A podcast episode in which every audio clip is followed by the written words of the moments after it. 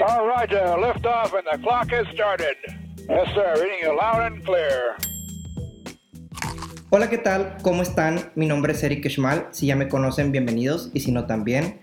Primeramente quiero agradecerle a todos los que están aquí por segunda ocasión. La verdad es que para hacer el segundo podcast les agradezco que se tomen el tiempo de escucharme aquí en su sesión de Eric Platica. Si es tu primera vez que estás aquí escuchando este podcast, te recomiendo mucho que vayas a la primera sesión que hablamos un poquito sobre cómo Grupo Coca-Cola publicó que globalmente estaría ausente con su marketing de una manera pues así tal cual, no dio como mucha explicación, pero este definitivamente hasta ahorita yo no he visto como otro reporte o un comunicado del grupo en general, y pues así seguimos, ¿no? Con esa noticia que al final del día a todos nos impactó esto a principio de mes. Y bueno, como ya saben, y si no saben también, yo ahorita radico aquí en la ciudad de Monterrey y para platicarles un poquito más acerca de mí, voy a explicarles un poquito en las industrias en las que he tenido la oportunidad de trabajar en todo este tema de marketing, comunicación, digital, etcétera, para poderle dar un poquito más de enfoque a lo que les quiero platicar en esta sesión. ¿no? Yo, gracias al trabajo que se ha hecho por durante 10 años aproximadamente, me he dedicado a diferentes industrias como por ejemplo la hotelera, salud y bienestar, e-commerce, al retail, real estate, fashion, cosmética y restaurantera, ¿no? En esta última restaurantera creo que ha sido como la industria en la que yo le he echado mucho más ganas o la que me ha divertido más. Creo que también la hotelera es una industria que también me ha dado mucho aprendizaje y aparte lo he disfrutado bastante. Pero el restaurante creo que en mi persona detonó ese placer y ese y ese gusto, ¿no? Por el marketing digital hace 10 años. Me he enfocado mucho en eso. Este, aparte tengo una plataforma gastronómica que se llama Mexican Elite en la cual todos los días generamos contenido original de restaurantes que nos gustan mucho, que sabemos que tienen un valor muy importante que ofrecer al tema de, de, la experiencia y al comenzar en un tema gastronómico. ¿Y por qué les cuento esto? Porque es bien importante para lo que les voy a contar ahorita. Actualmente para la sesión pasada que grabé, todo estaba como miel sobre hojuelas aquí en la ciudad, ¿no? O sea, todos los restaurantes con la reapertura, pues vinieron obviamente algunas consecuencias importantes para el tema social, es decir, hubo una oleada muy fuerte al, tan solo en siete días de casos nuevos confirmados a esto en lo que estamos viendo la nueva normalidad del COVID. Y justo antes del fin de semana, me parece que fue jueves, no recuerdo muy bien, las autoridades estatales comunicaron que pues iban a haber algunas limitantes porque pues aparentemente la ciudadanía no había acatado las recomendaciones como tal, sino que habían abusado un poco de ellas y creo que realmente así pasó, así lo vi. Y pues fue como un boicot para todos los que estamos tratando de trabajar en la industria y tratar de crear negocio y tratar de dar empleo y nos volvió a dar así como un zape, ¿no? Pero lo bueno fue que las recomendaciones, por más nerviosismo que existía, fueron que al menos por los fines de semana, es decir, sábado y, domingo, iban a permanecer cerrados para aceptar comensales en sus restaurantes. Sin embargo, iban a poder seguir vendiendo por los diferentes canales de delivery, llámese plataformas de reparto, e iban a poder seguir generando su sistema de llamar, pedir y recoger, ¿no? Entonces, eso pues al final del día no estuvo tan mal, creo que es una medida que al final del día a todos nos permite como entender que algo está pasando y no bajar la guardia y tratar de seguir siendo un poquito cuidadosos en lo particular del tema de la distancia, de la sana distancia que están diciéndole. Muchos le llaman Abraham y lo demás se lo imaginarán, pero este, que soy más fan del segundo, pero porque me da risa. Y entonces creo que esto nos permite a todos como tener un poquito más de atención en lo que está pasando, ¿no? Ser más cuidadosos, que eso a todos se los digo. La verdad, ahorita estamos en tiempos difíciles y hay que cuidarnos. Y más que cuidarnos, para nosotros es cuidarnos nosotros para cuidar a los demás, ¿no? Acuérdense que muchos somos asintomáticos y podemos causar mucho más mal a alguien que está allá afuera que no es asintomático que a nosotros mismos, ¿no? Entonces, pues sean responsables. Y bueno, esto se los platico porque viene un tema eh, bien interesante que quiero platicar con ustedes y creo que es algo bien importante que si tú eres socio, inversionista, director, gerente, creativo, no sé, cualquier tipo de persona que esté involucrada en algún negocio, este, hoy voy a enfocar un poquito más el tema restaurantero, que es el que ahorita la está pasando muy mal. Creo que puede ser mucho de tu interés, ¿no? Entonces, te voy a dar unas recomendaciones que yo creo que son claves que me han funcionado a mí en el tema de, de, los restaurantes con los que trabajamos y que creo que también, aparte que nos han funcionado muy bien, pues no son, no son un secreto, ¿no? Realmente simplemente son buenas prácticas que hay que adoptar y que hay que conocer y que hay que llevarlas a la experimentación, ¿no? Y creo que ahí es donde falla mucho. Mucha gente lamentablemente no le gusta experimentar, no le gusta tener esa curva de aprendizaje que es importantísima en mi punto de vista. 10 años se dicen fácil, pero no lo son. Y bueno, estos 10 años, si a ti te ayuda hoy, este, que te dé un poquito de este insight para que puedas aplicarlo en tu negocio, creo que va a ser una excelente aportación a tu día, ¿no? Y bueno, la primera es, hemos visto que existen muchos restaurantes que en la necesidad de generar una venta virtual más allá de las plataformas digitales de reparto, están buscando qué hacer, ¿no? Cómo hacer delivery. Y aquí está la primera recomendación. Primero, creo que para poder vender algo tienes que crearlo. Entonces yo les recomiendo a esos restaurantes que hagan paquetes al gusto de sus clientes. Aquí hay un tema bien importante que yo creo que nadie está observando y es importante que lo volteen a ver mucha gente te hace el típico que sí, eh, una parrillada para tantas personas y que este y este y este producto eh, y refresco incluido. Se les está olvidando lo más importante. Lo más importante es qué quiere tu cliente. Acuérdense que cuando uno vende, no vende porque a uno le gusta, uno vende porque alguien lo compra y a alguien le gusta. Entonces, Aquí viene una de las lecciones más importantes que yo he aprendido en los últimos 10 años, que es escucha a tu cliente, escucha a tu comunidad.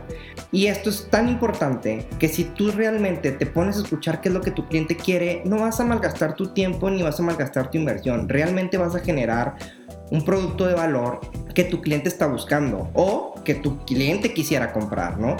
Entonces aquí es esta primera recomendación importante, escuchen a sus clientes en lo que quieren comprar y lo que ahorita están necesitando.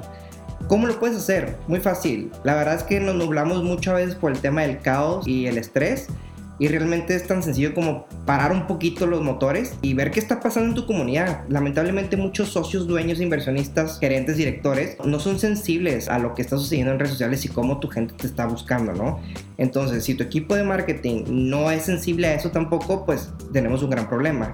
Lo que tenemos que hacer es parar un poquito, revisar qué está sucediendo, qué está buscando la gente, qué te está diciendo la gente y si no estás teniendo respuesta de ellos voluntariamente, entonces búscala hace encuestas de salida. Hoy Instagram y Facebook tienen encuestas de salida increíbles. Juega con ellos, arma cajas de preguntas para que les preguntes qué les gustaría comprar. Involúcrate, involúcrate con tu comunidad. Acuérdate que al final del día, atrás de una red social, existe un humano. O sea, la red social simplemente es un intermediario entre tú y ellos. Entonces, escúchalos, pregúntales, juega con ellos creo que vas a tener la respuesta mucho más fácil de, lo que esperabas. Si tú buscabas hacer un estudio de mercado, que porque para ver cuáles son los hábitos de consumo, no, no, no, o sea, no te vayas tan lejos, pues ni lo compliques tanto. Al final del día, sé más humano, sé más sensible y simplemente ve a buscar a tu comunidad que para eso la tienes, sino para que te sirvan las redes sociales, ¿no? Entonces es un consejo muy importante, escucha lo que tu gente quiere. Segundo es que hemos visto que en la actualidad, lamentablemente por el tema de que pues ahorita existe una problemática en el tema del flujo en los negocios, claramente lo último que quieres es gastar dinero, ¿no? Pero hay un tema muy importante que se llaman campañas de inversión que actualmente mucha gente no las está utilizando. Yo al contrario, en mis cuentas y en mis negocios personales, lo estoy utilizando más que nunca. ¿Por qué? Porque cuando ahorita no hay nadie en Internet, estando ahí, navegando en los segmentos de mercado, yo sí lo estoy haciendo. a mí me está costando mucho más barato una inversión en campaña hoy por hoy que nadie lo está haciendo, que cuando todo el mundo está ahí metido, ¿no? Entonces hazlo. Acuérdate que al final del día es tu única ventana hoy por hoy. Las campañas de inversión bien segmentadas y bien creadas te pueden generar conversiones mucho más grandes que otro tipo de herramienta tradicional. Recuerda que aquí tienes la oportunidad de tú segmentar y saber a quién le quieres mandar ese mensaje. Claro, hacer una campaña no es fácil. Eso sí te lo compro completamente. Y tú me vas a decir ahorita que, oye, Eric, pues sí, está perfecto que, que hacer una campaña, pero ¿por, dónde empiezo, no? Existen muchas formas de empezar. Una de ellas es empezar a hacer pruebas y errores. O sea, empieza a hacer las campañas porque si no empiezas nunca vas a empezar y es un dicho muy común. El que nunca empieza jamás termina. Entonces, empieza haciendo eso, empieza a picarle a ver cómo funciona, conoce la plataforma y si te complicas mucho y realmente no le llegas a entender, porque sí ha estado más complejo que antes, últimamente han hecho cambios bien extraños que yo también de repente digo, ah caray, ¿no? Y luego ya le agarro la onda otra vez, entonces, pero pues al final del día es como un músculo, es inteligente ese tema, entonces realmente lo único que tienes que ver es cómo funciona la plataforma y la interfase, ¿no? Entonces haz eso, si no busca cursos en internet, te lo juro que en YouTube está toda la información que necesitas saber hoy en día. Hasta el día de hoy yo te puedo decir que el 70% de las cosas que no sabía las aprendí en YouTube. Entonces, no te prives, no, no te limites y buscas información donde sea porque existe y gratis lo único que necesitas es darte un poquito el tiempo para entender hacia dónde tienes que dirigir esa flecha. Y listo, te lo juro que las campañas de inversión hoy por hoy son tu mejor aliado porque te ayudan a optimizar recursos, te ayudan a segmentar correctamente a quién le quieres llegar y te ayudan a medir las cosas, ¿no?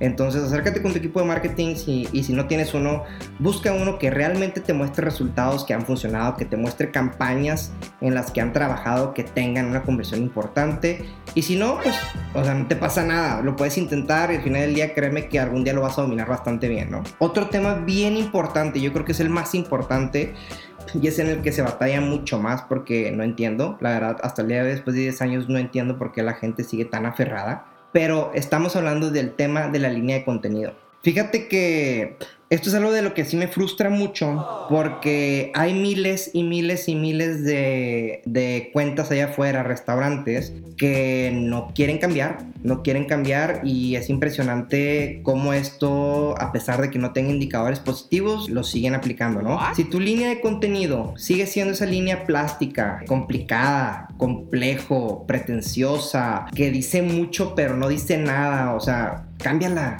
cámbiala. Acuérdate que al final del día el humano no es complejo, el humano es la persona más básica que existe en el mundo. Al final del día llega otra vez el comentario este que siempre digo, atrás de una plataforma digital existe un humano.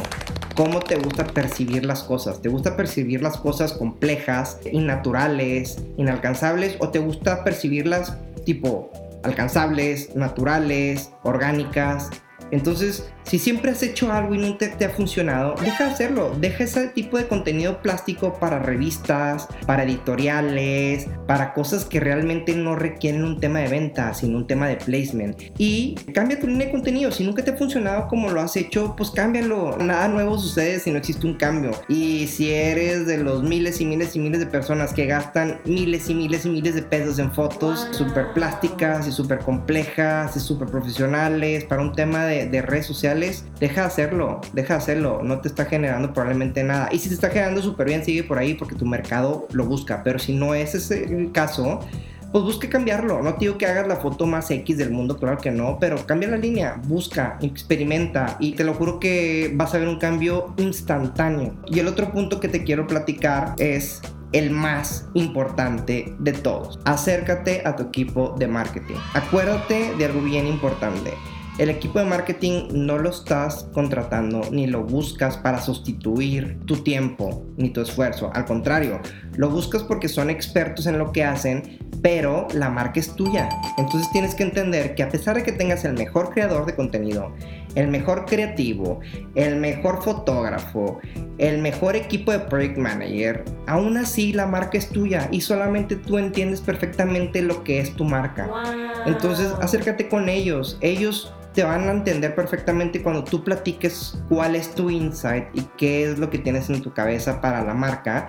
Y ellos van a tratar de hacer el mejor desarrollo de esa marca, desfigurar todo lo que les acabas de decir y plantearlo para un terreno digital en el cual ellos saben que va a ser importante y que te va a traer beneficio. Esto es clave porque acuérdense que hablando se entiende la gente. Te lo juro que si entendiéramos lo básico de todo, entenderíamos que no es difícil, simplemente hay que hacerlo. Y estos tipos de consejos que te estoy dando ahorita, así en la mesa, probablemente en tu cabeza te están haciendo clic instantáneo porque dices, claro, ¿cómo no se me ocurrió? Oh, Eric, eso es obvio, claro que es obvio y claro que se te ha ocurrido mil veces, pero nunca lo has querido aplicar. Y la diferencia de esto es que alguien tiene que venir a decirte, a mí me ha pasado y lo entiendo perfecto, por eso creo que es importante que lo escuches, pero a mí me ha pasado que digo, oye, claro, ya lo había pensado pues sí, pero hasta que no te lo dice alguien, agarras la onda y te activas, ¿no? Entonces es importantísimo en estos momentos de caos, en estos momentos de necesidad, creo que estos cuatro puntos te van a ayudar perfectamente para sobrellevar este tema, ¿no?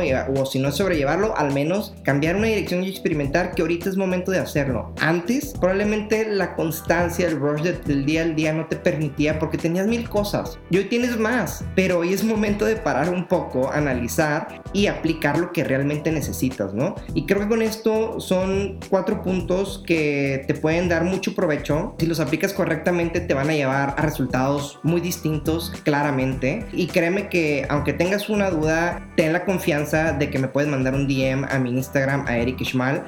Ahí estoy 24/7. Los que me conocen saben que así es. Y muchísimas gracias por regalarme estos minutos nuevamente. Te agradezco mucho tu tiempo y espero que estés muy bien. Cuídense mucho.